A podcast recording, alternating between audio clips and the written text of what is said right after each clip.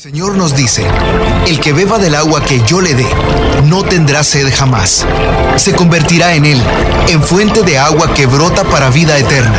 Y para conocer más de esa agua que nos da vida, Buenos días en el camino presenta El Cántaro, un segmento conducido por el padre José Román Flecha, doctor en teología moral, quien nos orienta sobre la verdad de nuestra fe.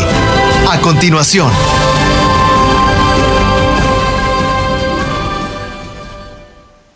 Mis queridos hermanos, soy el padre José Román Flecha, sacerdote diocesano de la diócesis de León y sacerdote no por mis méritos, sino porque el Señor lo ha querido y la Santa Madre Iglesia así me ha aceptado. ¿Qué le vamos a hacer? Ni alto, ni bajo, ni rubio, ni moreno. Qué simpática la letanía. Bueno, hoy es jueves. Mañana, en este programa, comentaremos las lecturas del próximo domingo. Pero es que este domingo es muy especial. ¿Por qué? Porque el Papa Francisco hace algún tiempo, bueno, ¿cuánto tiempo? El día 30 de septiembre del año 2019 firmó en Roma una carta que en latín se titula Aperuit Illis, Aperuit significa les abrió. ¿Les abrió qué? Les abrió el entendimiento para comprender las escrituras. ¿Quién lo abrió? Mm, bueno, pues el que tiene autoridad para abrir el entendimiento, que es solamente nuestro Señor Jesucristo, por medio de su Espíritu Santo, claro. ¿Y a quién les abrió el entendimiento? A dos discípulos que seguramente el mismo día de la resurrección del Señor, según lo da a entender San Lucas, se ve que se sintieron desalentados, desanimados y se pusieron en camino hacia la aldea de Emaús. Y por el camino mmm, fueron alcanzados por otro caminante, un peregrino, que les preguntó de qué iban hablando por el camino. Buena pregunta, porque es una pregunta dirigida a todos nosotros, ¿verdad? Oiga, ¿y ustedes de qué van hablando por el camino.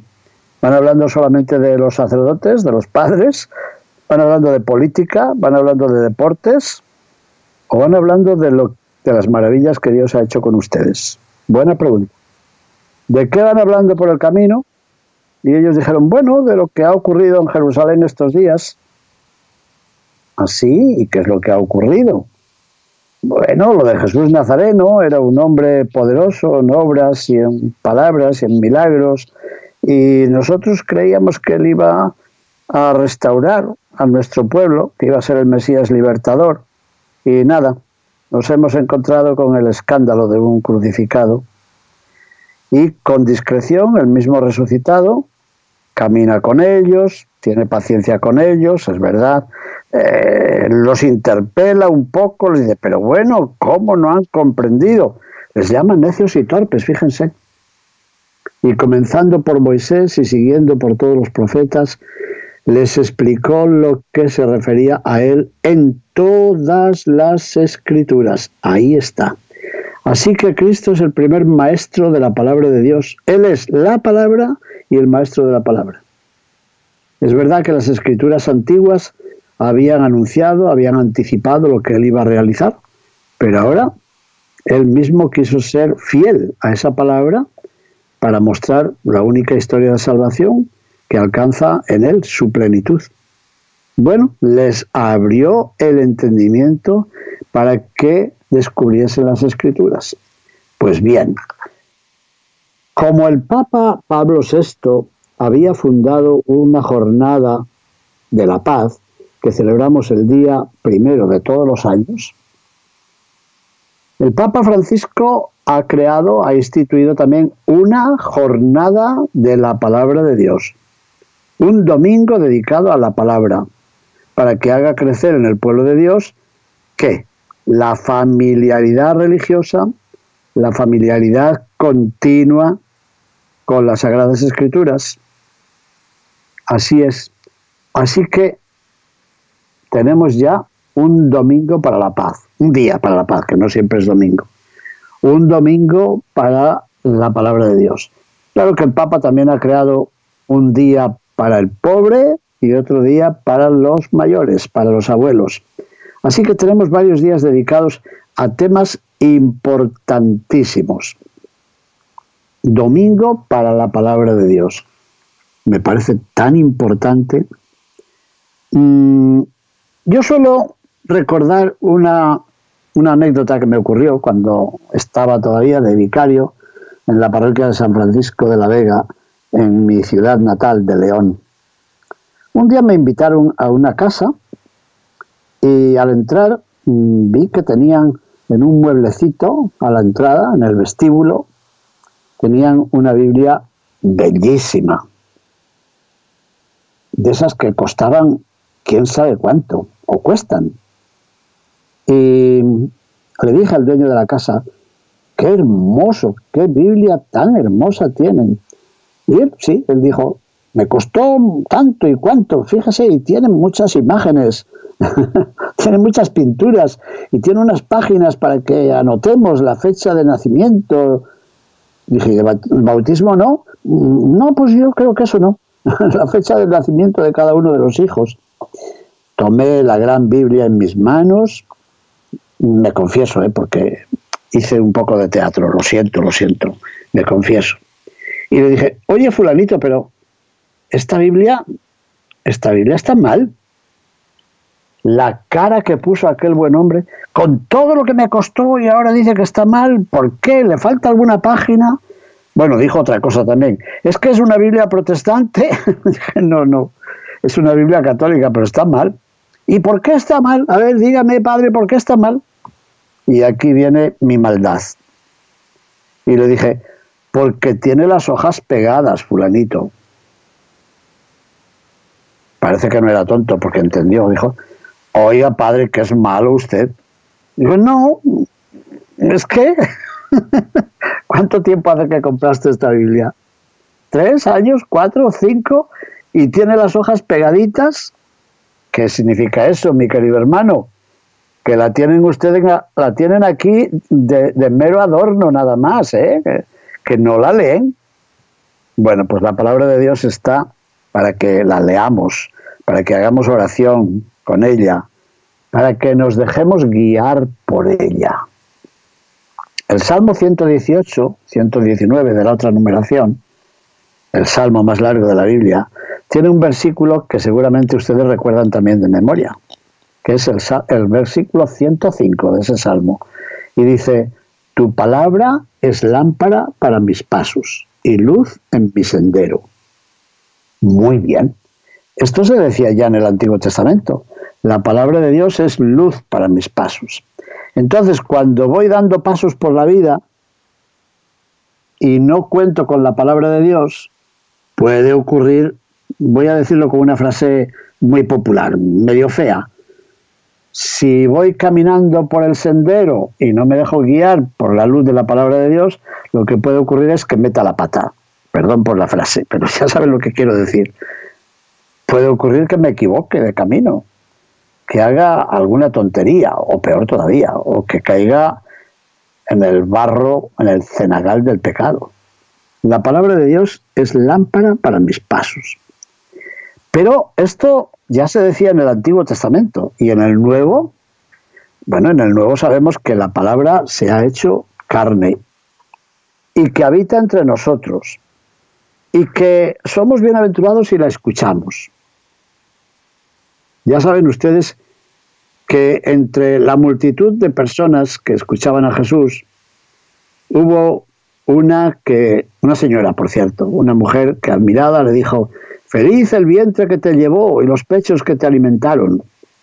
Y Jesús se volvió y dijo, "Señora, felices más bien quienes oyen la palabra de Dios y la custodian y la siguen en su corazón." Hermoso. Bueno, pues comentando este texto, dijo San Agustín que esto equivale a decir, también mi madre, María de Nazaret, a quien ustedes han calificado de feliz, es feliz, ciertamente, pero es feliz precisamente porque custodia la palabra de Dios y la medita en su corazón. No porque en ella la palabra se hizo carne y habitó entre nosotros, sino porque ella custodia la palabra misma de Dios mediante la cual ha sido hecha la carne del verbo de Dios. El mismo San Agustín dice que la palabra de Dios se hizo carne en su vientre porque antes se había hecho verdad en su mente. Yo sé que algunos de nuestros oyentes han viajado a Tierra Santa. Bueno, y si han ido a Tierra Santa, habrán ido a Belén. Y si han ido a Belén, como no, habrán ido a la Basílica del Nacimiento de Jesús. Se habrán tenido que bajar un poco, porque ya saben que la puerta es bajita, es bajita para que no entraran los jinetes a caballo, los jinetes persas. Bueno, pero es un símbolo de que en el nacimiento de Cristo hay que humillarse, hay que bajarse. Pero tal vez hayan bajado también a las cuevas que están bajo la Basílica de la Natividad, entrando por la iglesia de Santa Catalina, la iglesia católica romana, que llevan nuestros hermanos franciscanos. Allá habrán encontrado las cuevas. Y esas cuevas recuerdan la presencia de un sacerdote llamado Jerónimo, San Jerónimo. Aquel eremita, aquel doctor de la iglesia, allí fue traduciendo la Biblia al latín. Y el latín era la lengua del pueblo. Y pueblo en latín se puede decir vulgus, Así que aquella traducción de la Biblia se llamó la Vulgata. La Biblia traducida del hebreo, el arameo y el griego a la lengua del pueblo, al latín. Así que durante siglos y siglos la gente entendía la lengua de la Biblia porque era su lengua, era el latín. Bueno, pues el mismo San Jerónimo, en su comentario al libro del profeta Isaías, que él tradujo y comentó, nos ha dejado un pensamiento que seguramente ustedes lo han oído alguna vez porque es citado muchas veces. Es una frase preciosa, es una declaración de principios y sobre todo es una manifestación de lo más importante de nuestra fe. Bueno, ¿y cómo es esa frase? Digámoslo ya. Dice él, la ignorancia de las escrituras es ignorancia de Cristo. Muy bien. Así que, si no conocemos la Sagrada Biblia, Antiguo Testamento y Nuevo Testamento, no conoceremos a Cristo. Oiga, pero es que en las Sagradas Escrituras hay cosas tan feas, tan horribles. Decía el padre Felipe, biblista, mi profesor de Biblia, de Sagrada Escritura, y luego compañero como profesor aquí en la Universidad Pontificia de Salamanca, decía él que una señora de su pueblo cuando oía algo escandaloso por ahí en el mundo, decía, ah, hija, fíjate, si es que pasan cosas que no están ni en las Sagradas Escrituras. Simpático, lo han dicho. Es decir, para aquella buena señora, la Biblia era una colección de, de cosas inmorales y de disparates. ¿Cuántas veces me ha tocado explicar esto? Incluso a alumnos míos que eran ya doctores en medicina y que venían a una clase en la universidad. Bueno, entendían cosas pues de una forma tan inmediata que perdían el sentido original. ¿Y cómo saber lo que significan? También hay personas que han llamado a este programa alguna vez y que no acaban de entender las cosas. Sobre todo el libro del Génesis les resulta tan complicado. Bueno, pues gracias a Dios hoy tenemos muchas Biblias muy bien traducidas y Biblias católicas con una buena compañía de notas a pie de página, de introducciones, que nos dicen qué significa esto, qué significa este relato. Entienda que este relato ha sido escrito en forma parabólica. Entonces, no pregunte usted cómo fue, sino que pregunte qué significa. Oiga, pero ¿y no tengo derecho a preguntar en qué país vivió Adán, en qué país vivió Eva, cómo tuvieron los hijos, cuántos hijos tuvieron y sus hijos con quién se casaron? Pues no, no tiene derecho a, preguntarlo. ¿Por qué? Porque ha sido escrito en forma parabólica. Oiga, por cierto, cuando usted escucha la parábola del hijo pródigo, eh, ¿se pregunta de qué color eran los zapatos que llevaba? ¿Se pregunta eh, en qué país estuvo guardando los cerdos de un amo? Seguramente que no, ¿verdad? Se pregunta a qué hora era cuando llegó a la casa de su padre y su padre lo abrazó. Pues son preguntas muy interesantes. ¿Y, y quiénes eran los jóvenes o las muchachas con las cuales gastó su dinero viviendo perdidamente? ¿Y qué hizo en aquel tiempo? ¿Cometió pecados o simplemente malgastó el dinero jugando en un casino? Pues no lo sabemos. ¿Y por qué no lo sabemos? Porque es una parábola que no trata de decirnos cómo han sido las cosas, sino qué puesto ocupas tú en esa narración. Eso es. Es decir, hay muchísimos textos en la escritura que no nos dicen cómo fueron las cosas, dónde fueron las cosas, en qué tiempo fueron las cosas, sino qué significan. Pero para eso, fíjense, no es que haga falta aprender mucho, hace falta desaprender. Es decir, olvidar esta cultura nuestra, que es una cultura matemática, cientifista, y aprender a leer poemas, aprender a leer parábolas, aprender a leer imágenes. ¿Y cómo se hace eso? Pues muy sencillo, leyendo cada relato de la Biblia según el estilo en el que ha sido escrito. Aquí en mi propia biblioteca, desde la cual les hablo, hay libros de historia y hay que leerlos con mentalidad histórica. Hay libros de arte y tengo que leerlos con mentalidad artística. Hay libros de geografía que me dicen dónde está no sé qué pueblecito en no sé qué estado de México y yo lo creo y por ahí lo creo, digo, esto es así. Pero tengo libros de poemas y tengo libros de parábolas. Bueno, y cuando tomo ese libro ya ajusto mi mente para decir, lo que voy a leer ahora son parábolas, ¿eh? o lo que voy a decir ahora son poemas. Bueno, pues yo creo que eso nos falta al leer la Biblia, que la tomamos como si fuera un libro sobre geografía de, de no sé qué estado de México, y no es eso. O un libro que nos cuenta cómo se independizó no sé qué colonia de la metrópoli. Pues no, tampoco es eso. Es un libro sagrado y que trata de transmitirnos a nosotros la voluntad de Dios y la palabra de Dios. Así que es un libro que hay que leerlo con el corazón abierto y con el entendimiento abierto. A los discípulos de Maús Jesús les abrió el corazón. Bueno, ¿y quién me puede ayudar a eso? En primer lugar, la misma Biblia. La misma Biblia nos ayuda a comprenderla. Y en cuanto la hemos leído, veremos que el Espíritu Santo nos va ayudando a comprender hasta qué punto yo estoy implicado aquí. Pero si eso no te vale, pues hay que buscar un guía. A todos nos ha pasado. En algún aeropuerto de Estados Unidos yo he tenido que preguntar, oiga, ¿dónde está la puerta tal de salida para que yo pueda tomar el avión que tengo que tomar ahora para tal ciudad? Pues a veces hay que preguntar.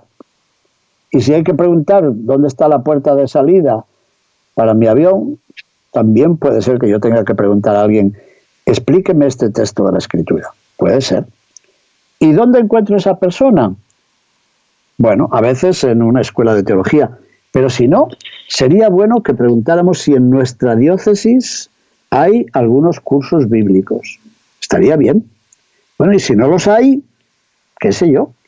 Ahora que el Papa nos habla tanto de la sinodalidad y de la responsabilidad de todos, presbíteros, diáconos y laicos, deberíamos pedir, pedir que hubiera para nosotros un lugar donde se nos explique la Sagrada Escritura. Y deberíamos ir ahí con un corazón sencillo y humilde. Todos, ¿eh? Todos. Aunque seamos doctores en teología, siempre, siempre tenemos algo que aprender. Siempre. Yo no sé si a ustedes les ocurre, pero a mí sí. Hay evangelios que los he leído cientos de veces, cientos de veces. Y sin embargo, cada vez que los leo, descubro algo nuevo. Algo que me revela a mí lo que yo tengo que ser.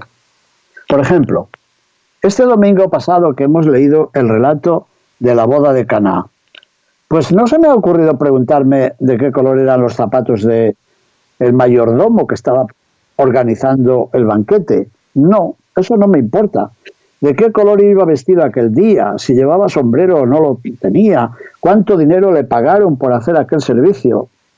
nada de eso me importa.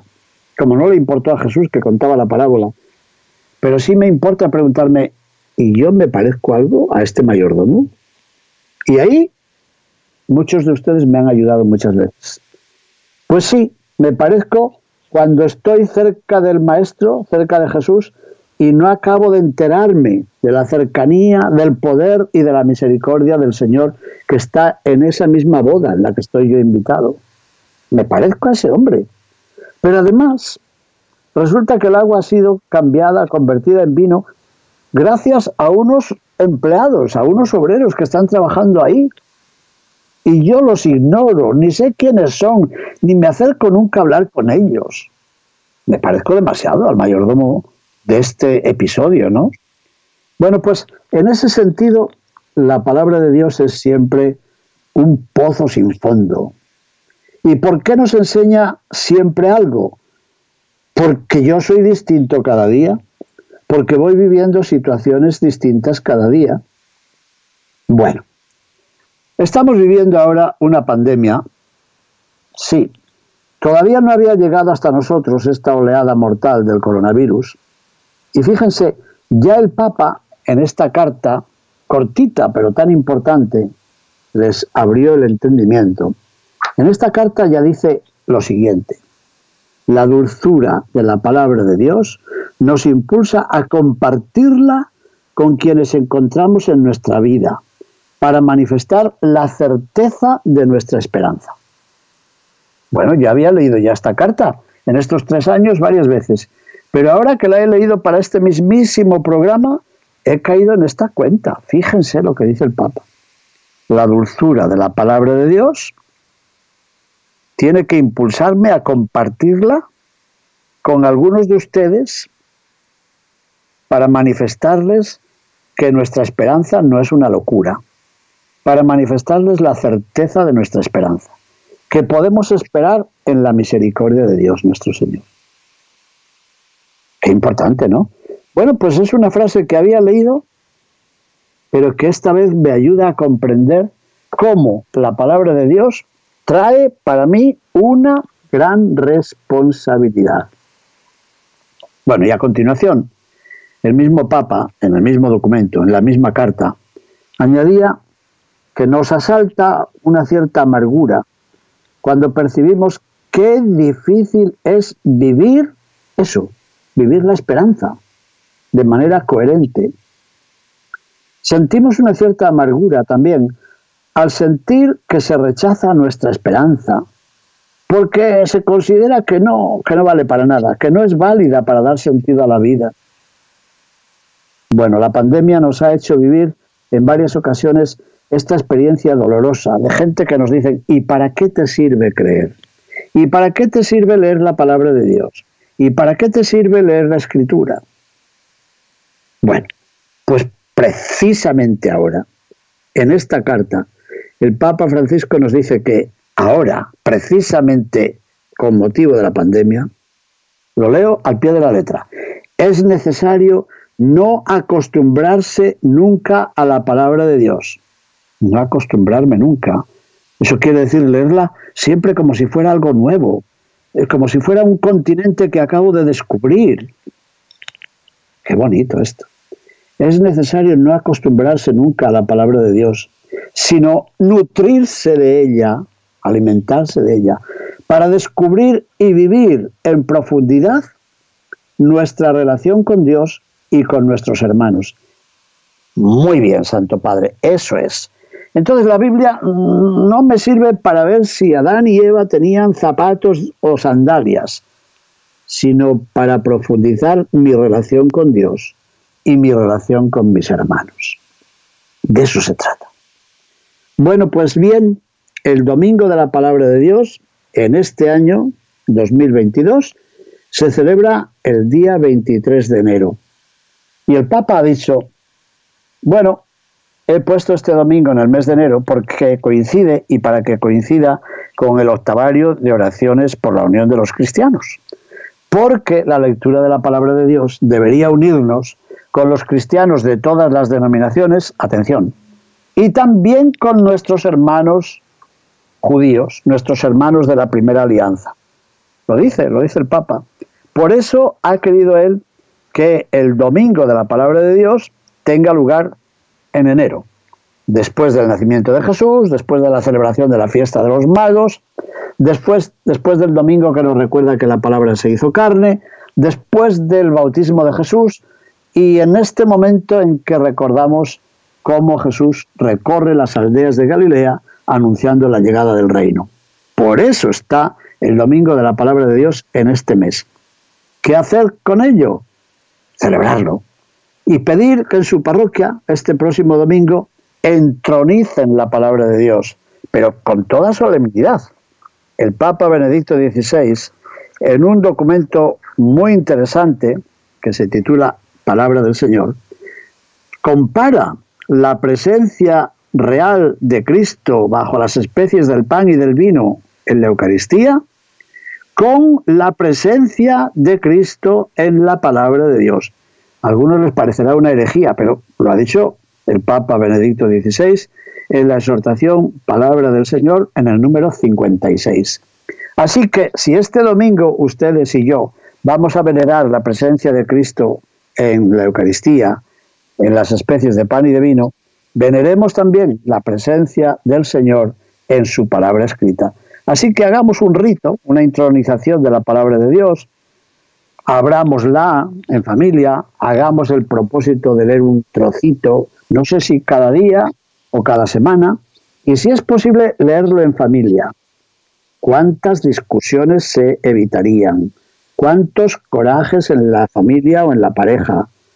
¿Cuántas peleas? Mm, iba a decir cuántos divorcios se evitarían si leyéramos juntos la palabra de Dios y la viviéramos con el corazón y la difundiéramos con valor, convicción y alegría. Y eso es lo que les deseo, mis hermanos. Oremos unos por otros, por favor, y oremos unos con otros. Muchas gracias. Buenos días en el camino presentó El Cántaro con el padre José Román Flecha.